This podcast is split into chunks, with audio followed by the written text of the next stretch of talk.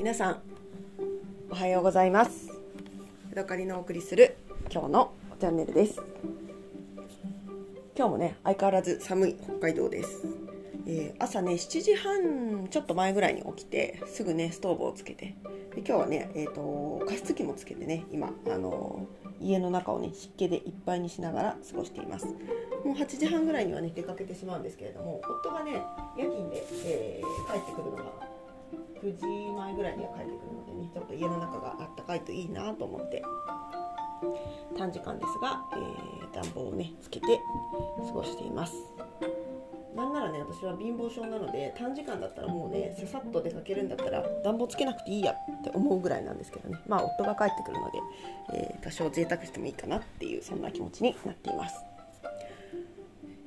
でね、えー何日やったかさえもねもうねなんか恥ずかしくて数えたくないぐらいなんですけれども、えーもうねあの玄米ダイエットっていうのをねあの我が家の中ではね、えーもう終わりっていう感じになりました。で昨日ね仕事場から、えーまかないのね残りをもらって帰ってきまして昨日は玄米は食べるんだけどまかないも食べるし、えーインスタント味噌汁もね、えー普通に飲んで、え私はね玄米の代わりに、えー、とさつまいもをね蒸したものを食べまして、えー全然ねもう、えー玄米ダイエットというか7合食ダイエットのね、えー手をなしてないみたいなねそんな状況になっています。なんならね柿も食べるしチョコレートも食べるしみたいな感じで全然ね普段の生活にね戻ってきているそんな感じですね。ただねまだね冷蔵庫の中がね割と空っぽな状態でえー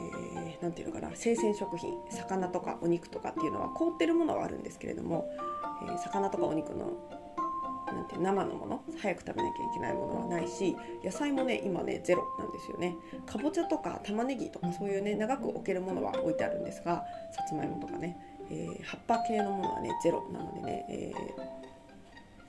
今日か明日ね買い物に行ってまた、えーもうちょっとね、あのシャキシャキしたものをね家でも食べれるようにしようかなと思っています。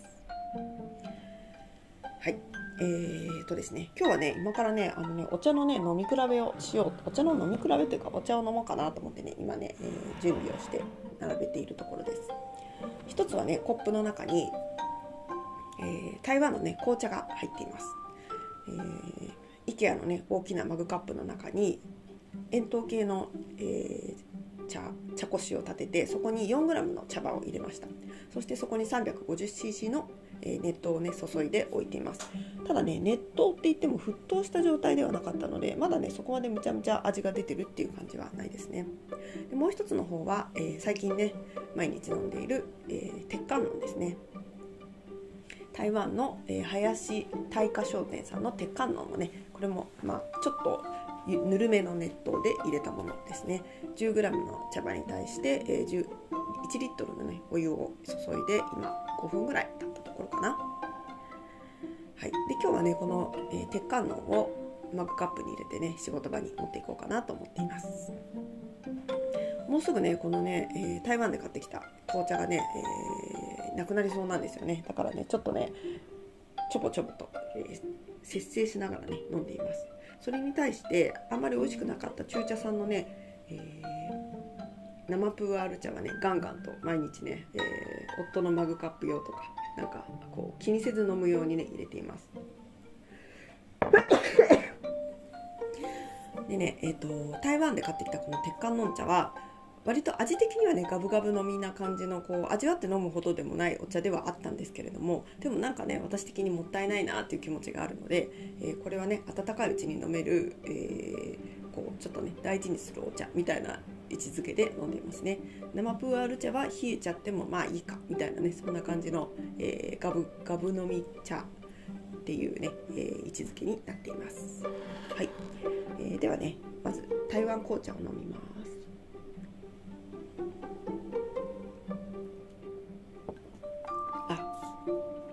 私ね失敗しちゃいましたね。ちょっとねお湯がの温度がねぬるすぎてあんまりまだね味が結構時間はもう経ってるんだけど抽出がねできてない感じですね。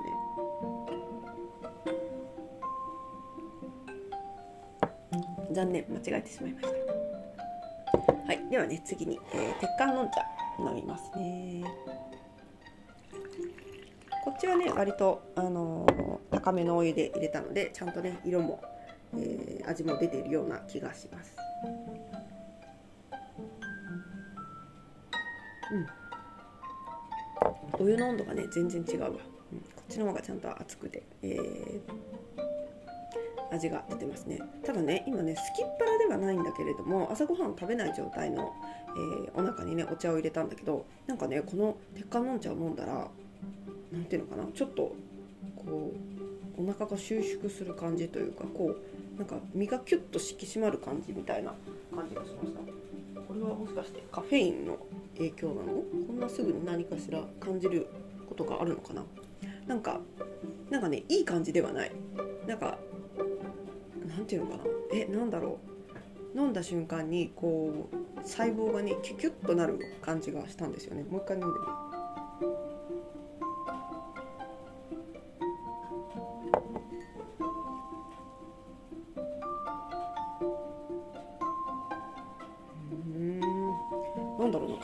って体に入れるとどんな影響があるんだろう？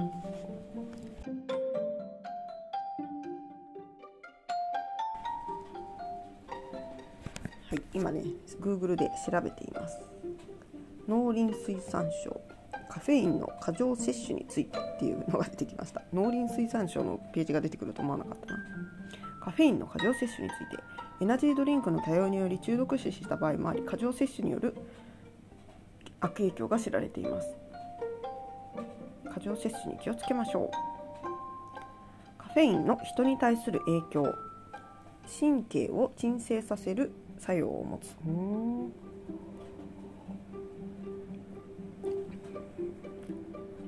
過剰に摂取し中枢神経中枢神経系が過剰に刺激されるとめまい心拍数の増加興奮不安震え不眠が起こります。下痢や吐き気嘔吐することもあります。高血圧のリスクが高くなる可能性がある。胎児の発育を阻害する可能性がある。カフェインはコーヒー豆やカカオ豆茶葉など天然に含まれておりコーヒーと茶がカフェインの主な摂取源となっています。苦味料などの用途で食品添加物として登録されており清涼飲料水などに人工的に添加される場合もあります。風邪薬や飲む気防止剤酔い止め剤の市販品の医薬品にも含まれていることがあります。食品中のカフェイン濃度。玉露は 100g 中 0.16g 煎茶は 0.02g へえ全然違うんだね。8倍も違うんだ。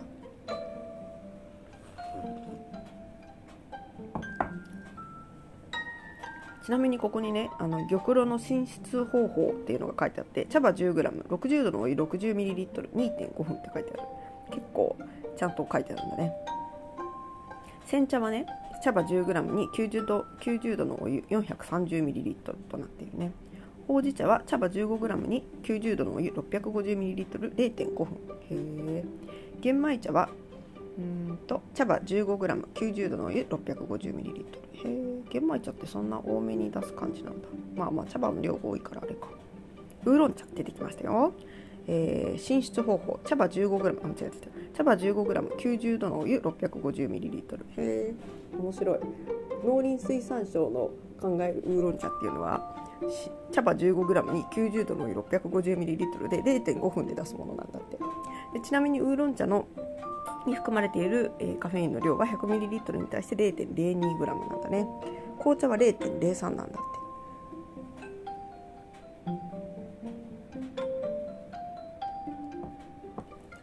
ちなみに構成ん？なんだ？なんやら賞の考える紅茶の出し方は茶葉 5g に対して熱湯 360ml1.5 から4分って書いてあるね。カフェインの量を確認して飲みすぎないようにしましょうと書いているね。このエナジードリンクとアルコールを一緒に摂取しないようにしましょうっていうのが書いてあるね。あとカフェインを含有する飲料と一緒に、えー、カフェインを含む医療品医薬品を飲むのを避けましょうみたいなことが書いてますね。コーヒーについては肝がんを抑えるなど死亡リスクが減少する効果があるという科学データも知られています。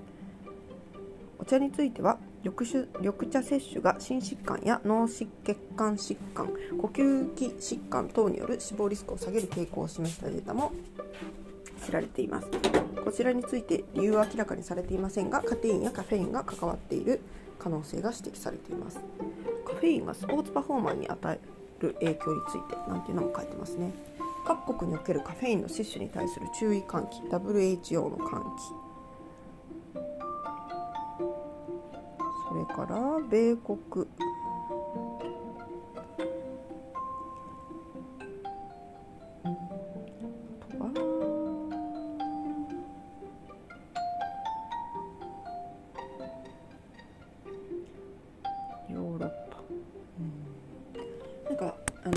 の妊婦さんってコーヒー飲んだらダメっていうイメージが私の中であったんですよね。なぜかというと私の妹を妊娠した時に母親がね大のコーヒー好きなんだけど、えー、コーヒー飲むのをやめてたんですよ。でも今こう見たら一応34杯ぐらいまでならあの影響はないっていうふうに書いてましたね。まあ親はそこはリスクは取らないようにしようと思ってねきっぱりやめていたみたいですけどね。も私がこのウーロン茶を飲んでなぜかなんか体がキュッとする感じがしたかっていうのはちょっと分かりませんでした、えー、あのね味がね結構ね何ていうのかな渋みがあるというかえぐみがあるんですよね。だからねそれで体がこうなんかあなんか変な飲み物来たみたいな感じでねびっくりしたのかなっていう気がします。なぜならあ熱さお湯の熱さっていうのもあるのかもしれない。なぜならこの紅茶の方はねぬるいからねあんまりね飲んだ時にこう刺激を感じなかったんですよ。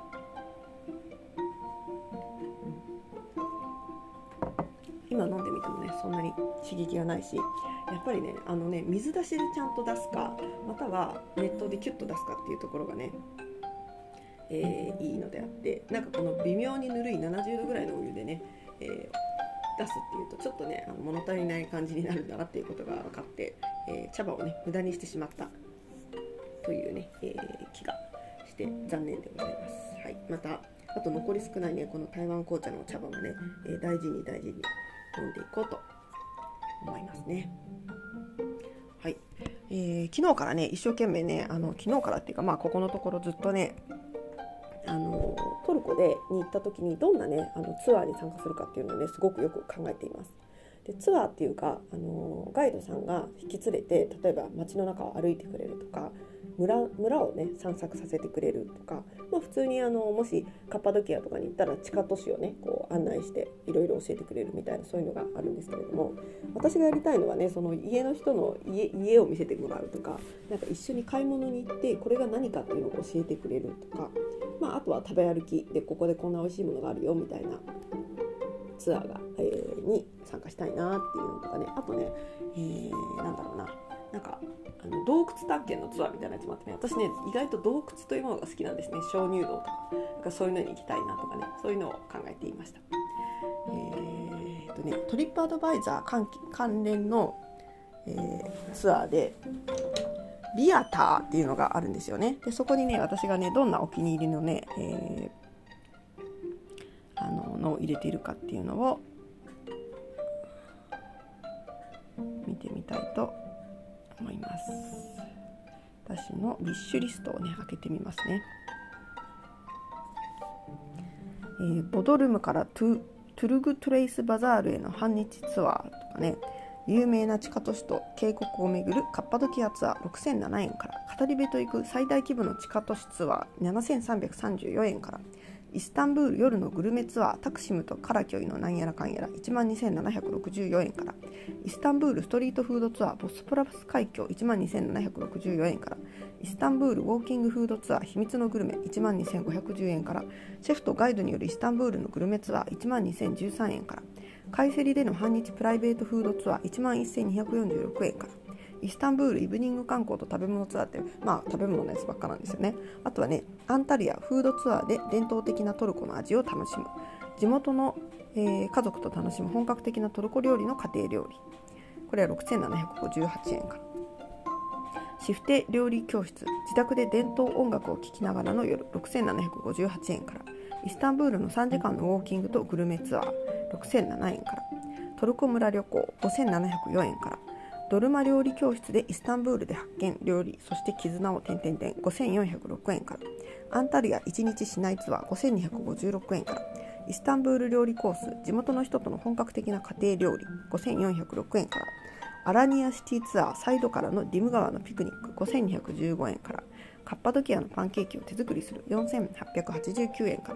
ら。学び型朝食ツアー4074円からオーセンオーセンティックビレッジでの料理教室4704円から。アンタルヤ市内ツアー滝ボートツアーケーブルカー3667円から、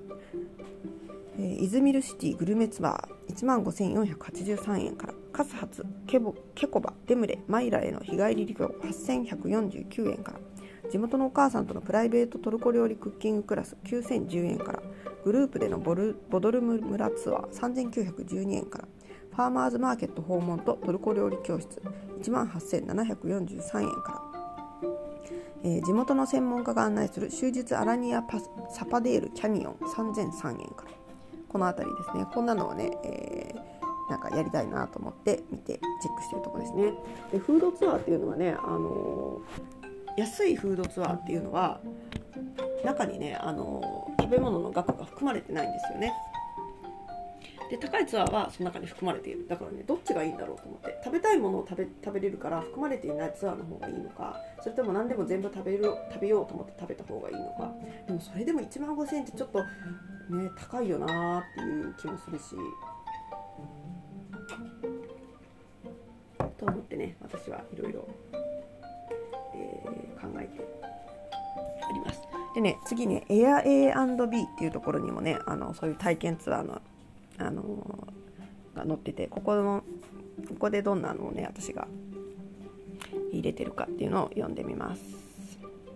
えー、ヨーロッパか、えー、ヨーロッパからアジアの味まで堪能するグルメガイグルメアドベンチャー。3時間4064円から。地元のレストランでトルコの伝統的なごちそうを2.5時間5029円から。地元ガイドと行くスメラ修道院ツアー7619円から。観光スポット以外の場所を探索しよう。イスタンブール。4.5時間4572円から。アナトリア側で伝統的なトルコ式朝食4064円から。でこれがねちょっとおってなったんだけど驚きの世界を体験。お茶のテイス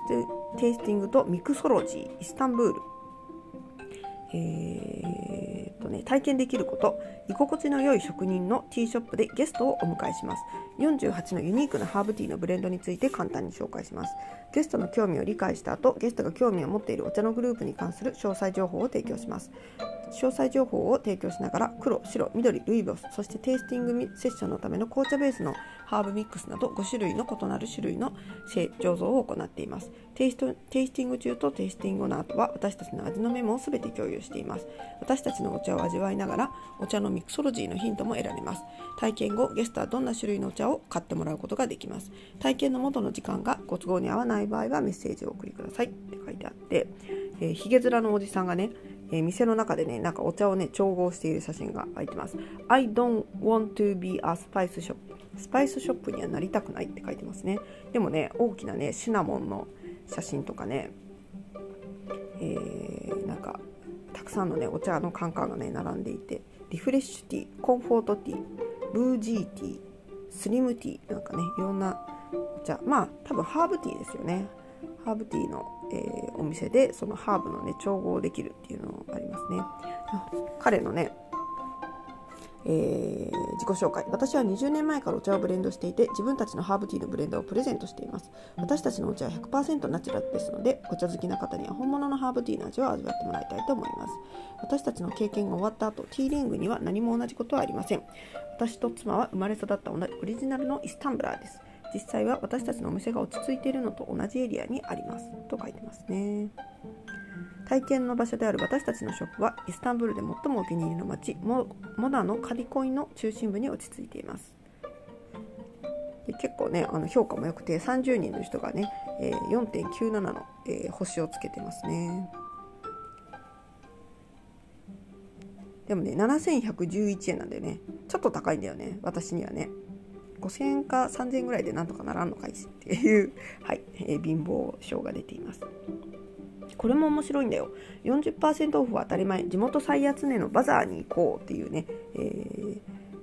90分のツアー。2462円とかね。観光地ではないイスタンブールを知るアジア側探索。2時間。1778円から、えー、あとは地元イスタンブールをご案内。7030円から。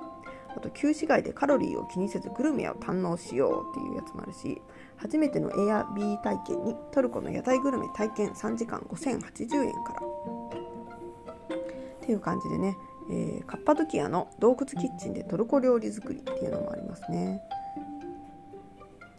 なんかねいろいろね楽しそうなやつがあるの。あとねこれも気になる。アボカドザクロ農園と温室栽培栽培の見学っていうのもあるね。これはいけるのかな？これもねいい評価がついてるんだよね。あ普通になんだろう。年末年始もね営業してるっぽい、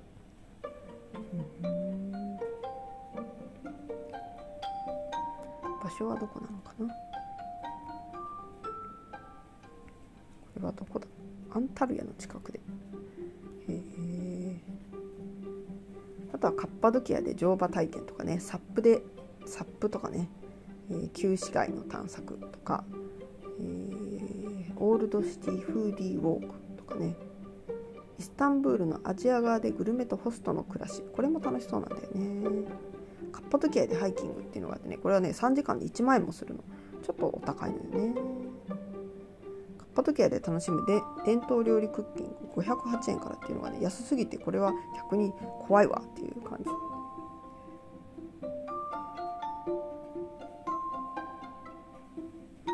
ベント前の現金支払いの残りの金額とか書いてあるから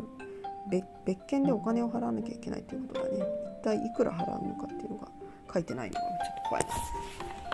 みたいな感じでね今ね、えー、1万超えも全然珍しくないフードツアーみたいなやつがあるのでね一体どれに入るのがいいんだろうということをね一生懸命毎日、えー、考えています、まあ、せっかく行ったんだったらね、えー、まあ、1万円出しても美味しいものを食べて一生に一度だしねもうトルコに行くことはないだろうから、えー、っていうのがいいのかなとかねいやでもなお金いっぱいかかるなみたいなのとかね考えながら楽しくやっています。はいというわけでね今日はここまでです。また明日お会いしましょう。さようなら。